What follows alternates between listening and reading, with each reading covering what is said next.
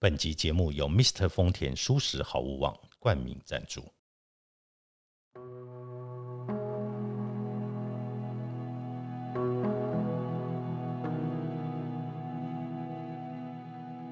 欢迎来到田定峰的安眠书店，每一天陪你说晚安。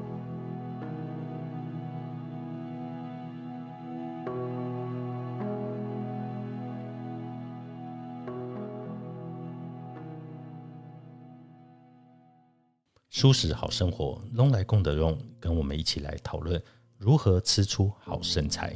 体重过重能够靠舒适去改变吗？纯素食的饮食呢，当然最吸引人的就是瘦身。那这个呢，是对于素食者很一般的刻板印象。然而，作为纯素者，并不能避免过重或者肥胖；成为纯素者，也不能保证能够减重或者维持体重。对于许多过重的纯素者来说，这样的一个刻板印象，只会在原本已经很苛刻的生活方式上徒增压力。因为有些人会认为自己未能达到期望而感到丢脸。然而，作为一个纯素饮食者的唯一前提，你不就是要富有同情心吗？所以，我们要去想清楚：是以植物为基础的饮食，真的能为眼前的体重危机带来一个可靠的解决方案吗？一般而言，这个答案是肯定的。可是，有的素食者，峰哥看起来他们也有肥胖的问题，呃，因为大家都知道，吃的太多与动的太少。是过重与肥胖在全球流行的根本原因。解决的方法很明显的，就是在于如何平衡热量。尽管过重与肥胖确实是热量失衡的结果，但这些失衡是由于身体环境跟情绪因素所复杂的交互作用所造成的影响。虽然多吃就会变胖，少吃就会变瘦，这句话听起来很简单。但是有很多事情也都会破坏这个热量进、热量出的理论。举例来说，每天减少五百卡，就能在几周内达到每周减轻零点四五公斤的成果。但是身体很快会在适应这个新的常态，因此体重下降的速度就会变得趋缓。事实证明，与脂肪较少的成年人相比，脂肪较高的成年人。可借由减少热量的摄取方式减轻更多的体重，但不管如何，热量摄取上小小的改变，长久下来还是可以发挥明显的减重效果。有一项针对超过五点五万名的女性所做的瑞典研究中，自认为是纯素食者的女性，过重与肥胖的风险只有荤食者的三分之一，而素食者在与半素食者的风险则是将近一半。这里面有超过二十项的研究也显示了，纯素食者比其他饮食族群都要纤瘦，具有较低的 BMI，也就是体脂肪的比例也会较低。那是什么为纯素者带来这些优势呢？普遍来说，纯素食者倾向于食用较多的膳食纤维、较多的蔬菜、水果和豆科植物，以及较多的全食物。纯素食者往往也较少吃高度加工食品和素食，而且不会食用任何肉类与乳制品，这些都是有助于体重管理的因素。虽然科学一再保证这些优势，但对于过重或者肥胖的素食者来说，可能提供不了什么安慰。所以，为什么不是所有嚼着羽衣甘蓝的纯素食者都能感受到一样的保护？我们要怎么样选择健康的食物？饮食调整是体重管理很关键的部分，但是饮食调整也必须历经长期的努力才能够成功。最重要有几个基础，第一是要克服食物成瘾与馋嘴。谈到食物成瘾，过度加工与富含脂肪。糖和盐的食品基本上就相当等于毒品。为了打破这种循环，必须要排除令人上瘾的食物。而第二个，我们要控制发炎的状况。发炎是过重和肥胖以及许多慢性疾病背后的成因之一。饮食因素包括暴饮暴食，会经由多种方式造成发炎。当脂肪细胞膨胀，就会增加促进发炎的激素，同时减少抗炎的激素。这种失衡的状态。会促进胰岛素阻抗的发生。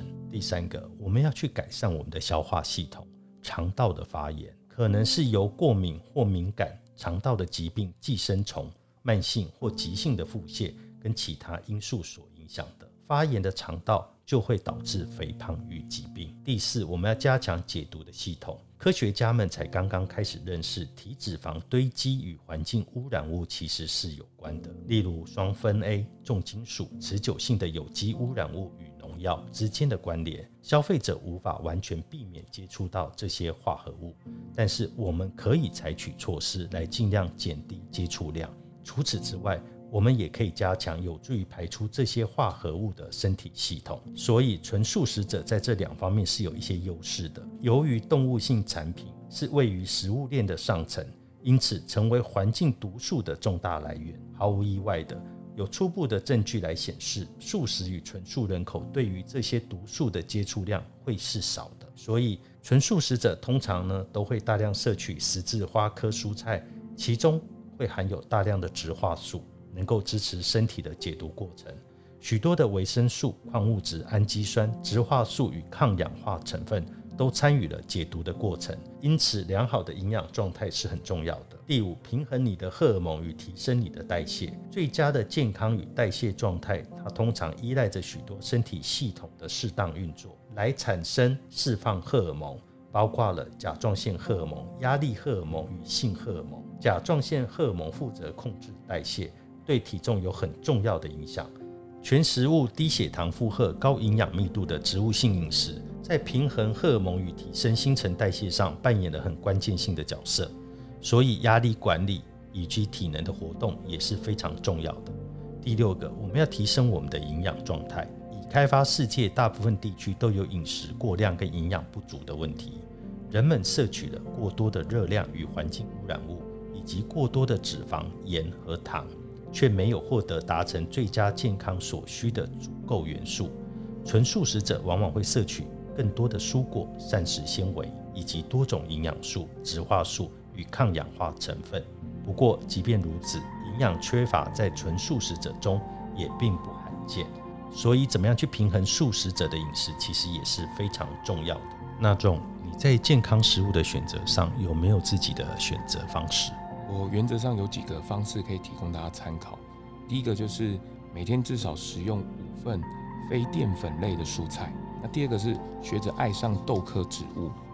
再来的是不要摄取太多的谷类，就是用新鲜的水果来满足甜食控。